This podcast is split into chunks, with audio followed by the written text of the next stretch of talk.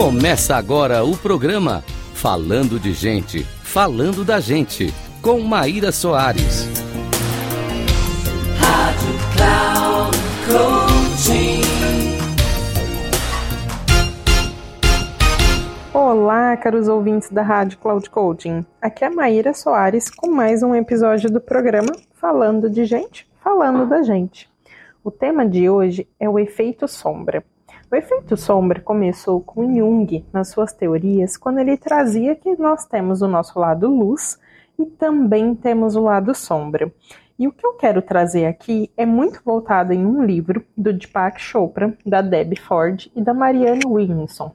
Eles exploram um pouco mais essa teoria de como seria o efeito sombra em relação às pessoas. Então, a começar a entender o que seria o eu sombra é aquilo que nós desejamos que as pessoas não vejam em nós. É aquilo de negativo que a gente acredita que é uma parte muito ruim no qual nos sentimos culpados, envergonhados. E tudo isso ocorre porque a gente tem uma crença muito grande que tudo aquilo que é obscuro, tudo aquilo que é negativo, é desconhecido, gera muita instabilidade, gera medo, gera inseguranças. Então, por conta desse movimento, dessa crença, nós sempre escondemos. E isso é uma coisa realmente muito negativa. Porque quanto mais a gente esconde, quanto mais a gente vai empurrando, né, de certa forma, e não vamos lidando e tendo consciência do que está impedindo, está nos limitando de certa forma, a gente vai acabando sofrendo as consequências no dia a dia de quem nós somos. E para isso, nós precisamos aprender a lidar que existe uma lei universal, que é a lei da dualidade. Então, tudo vai ter o seu lado bom, mas também vai ter o seu lado ruim. Vai ter o positivo e vai ter o negativo. O quanto a gente tem a capacidade de aprender a lidar, a se adaptar, como também aprender com a diversidade. E por mais que vamos alimentando, né, todo o nosso espírito, de certa forma, a nossa alma com conteúdos, a nossa mente, né, com várias coisas, ainda assim, será que a gente consegue praticar a sabedoria, que é colocar todo aquele conhecimento em prática? Porque só se alimentar de tanto conhecimento, tantas leituras, ainda assim a gente pode chegar a um ponto de se questionar: por que, que eu ainda não sou quem eu realmente quero ser? Por que, que eu ainda tenho tantos aspectos no qual eu não me orgulho? Então, tudo isso pode até contrariar coisas que você acredita sobre você, sobre os seus valores. E para isso, nós começamos uma busca interior bem forte. Mas ainda assim, não dá para sair nessa viagem interior né, de autoconhecimento como se fosse um carro desgovernado ou um carro sem um mapa, sem um trajeto. É importante que a gente comece a ser guiado por algumas perguntas ser direcionado por questões e não também querer resolver tudo, porque senão a gente também pode cair numa ilusão de que vamos resolver, de que tudo é muito fácil, muito simples e se ver em beco sem saída. Então, na verdade, olhe qual é a questão, qual é a sombra que eu quero realmente olhar, porque tomada de consciência para aí sim começar a construção de uma nova realidade. E para isso, a gente precisa entender quais são os efeitos dessa sombra que está ali dentro de nós. Primeiro, ela influencia muito as tomadas de decisão. Segundo, ela pode nos limitar em relação às nossas conquistas. E o terceiro é impedir a autenticidade como ser humano. Cada vez mais a gente vai escondendo quem nós somos. E para isso você precisa se fazer um convite. Conhecer quais são as suas sombras porque ficamos às vezes numa luta de querer esconder ou de querer resolver essas sombras, mas na verdade o verdadeiro caminho é colocar um pouco de luz, entender um pouco de qual é a intenção, qual é o propósito dessa sombra realmente viver dentro de mim. E talvez se você ainda não conseguiu identificar qual é a sua sombra, sombras são características realmente negativas ali que você gostaria realmente de esconder, como por exemplo, a insegurança, o medo, a procrastinação, a prepotência, são muitos sentimentos negativos, mas ainda assim, tudo que é o extremo também pode se tornar uma sombra. Então, nesse caso, vamos supor que eu acredito que eu sou a pessoa mais inteligente da turma. Você sentir-se dessa forma também pode ser uma sombra aí no decorrer do tempo. E para que a gente chegue nesse caminho de cura, né? Cada vez mais, é importante que a gente entenda então que a sombra não é um cálculo matemático. Ela não foi feita para ser resolvida, muito menos eliminada, mas sim equilibrada e compreendida por qual motivo ela começou a existir. Eu vou dar até um exemplo. Se você está atravessando uma avenida bem movimentada, o medo faz com que você olhe para os dois lados antes de atravessar essa avenida.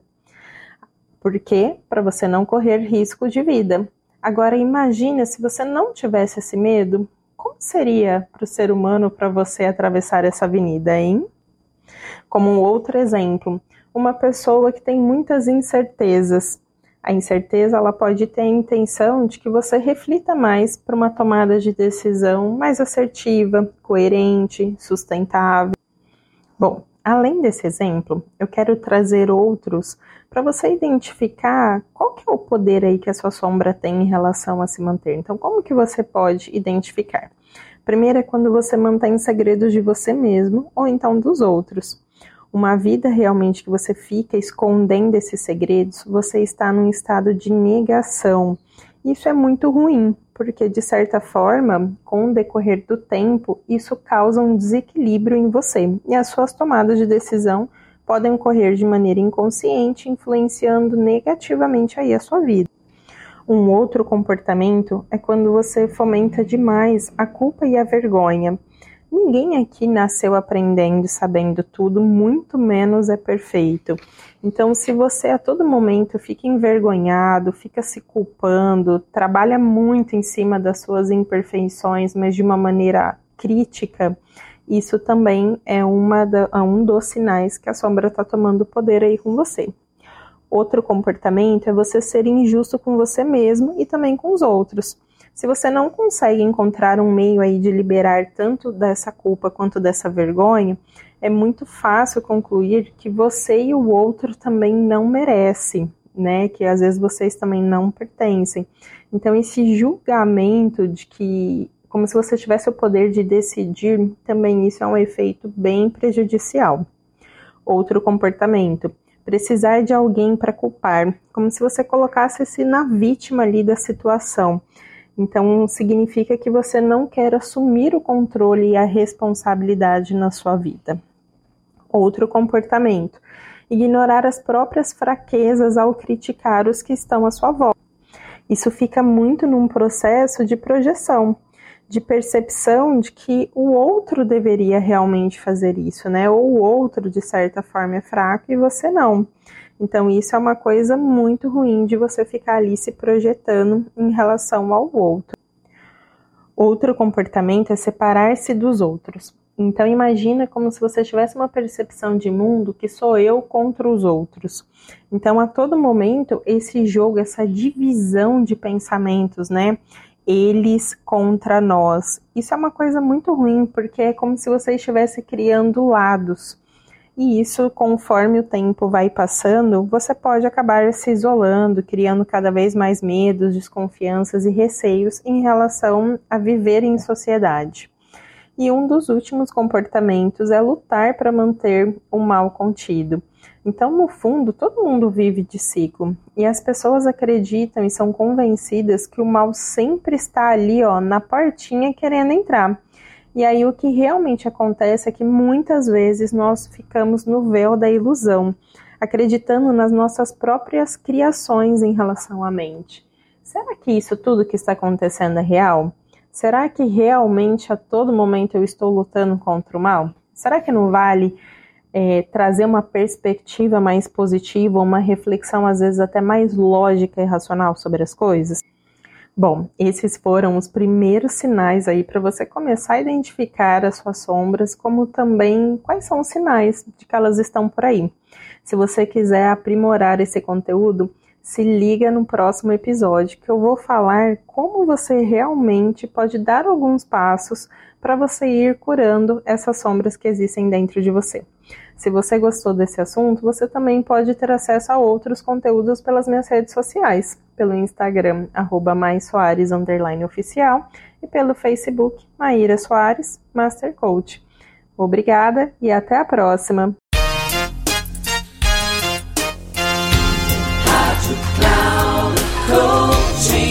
Encerrando por hoje o programa Falando de Gente, Falando da Gente, com Maíra Soares.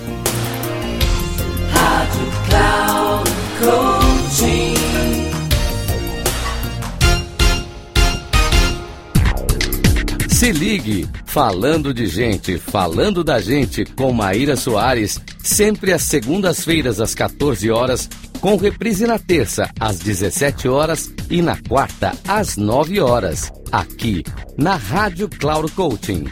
Acesse nosso site radio.cloudcoaching.com.br e baixe nosso aplicativo Rádio Cloud Coaching, conduzindo você ao sucesso.